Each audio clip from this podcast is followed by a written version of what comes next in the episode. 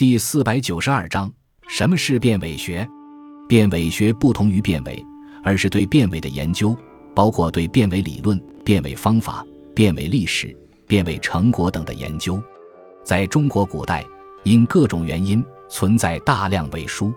名人胡应麟在《四部正讹》中曾言：“读秦汉诸古书，何其为几十七言。”因此，中国历代学者都曾进行辨别伪书的工作。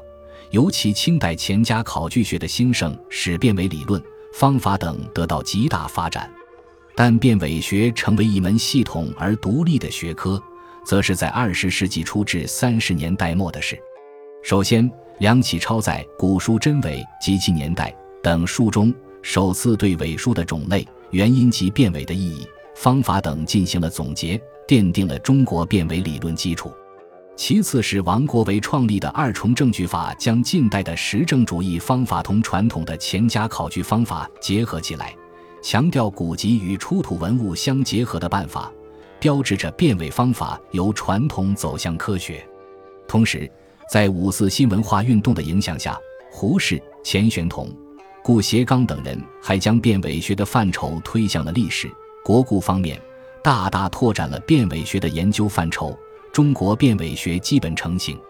现在，辨伪学已经成为一门交叉了考古学、社会学、逻辑学、计算机学等学科的综合性学科。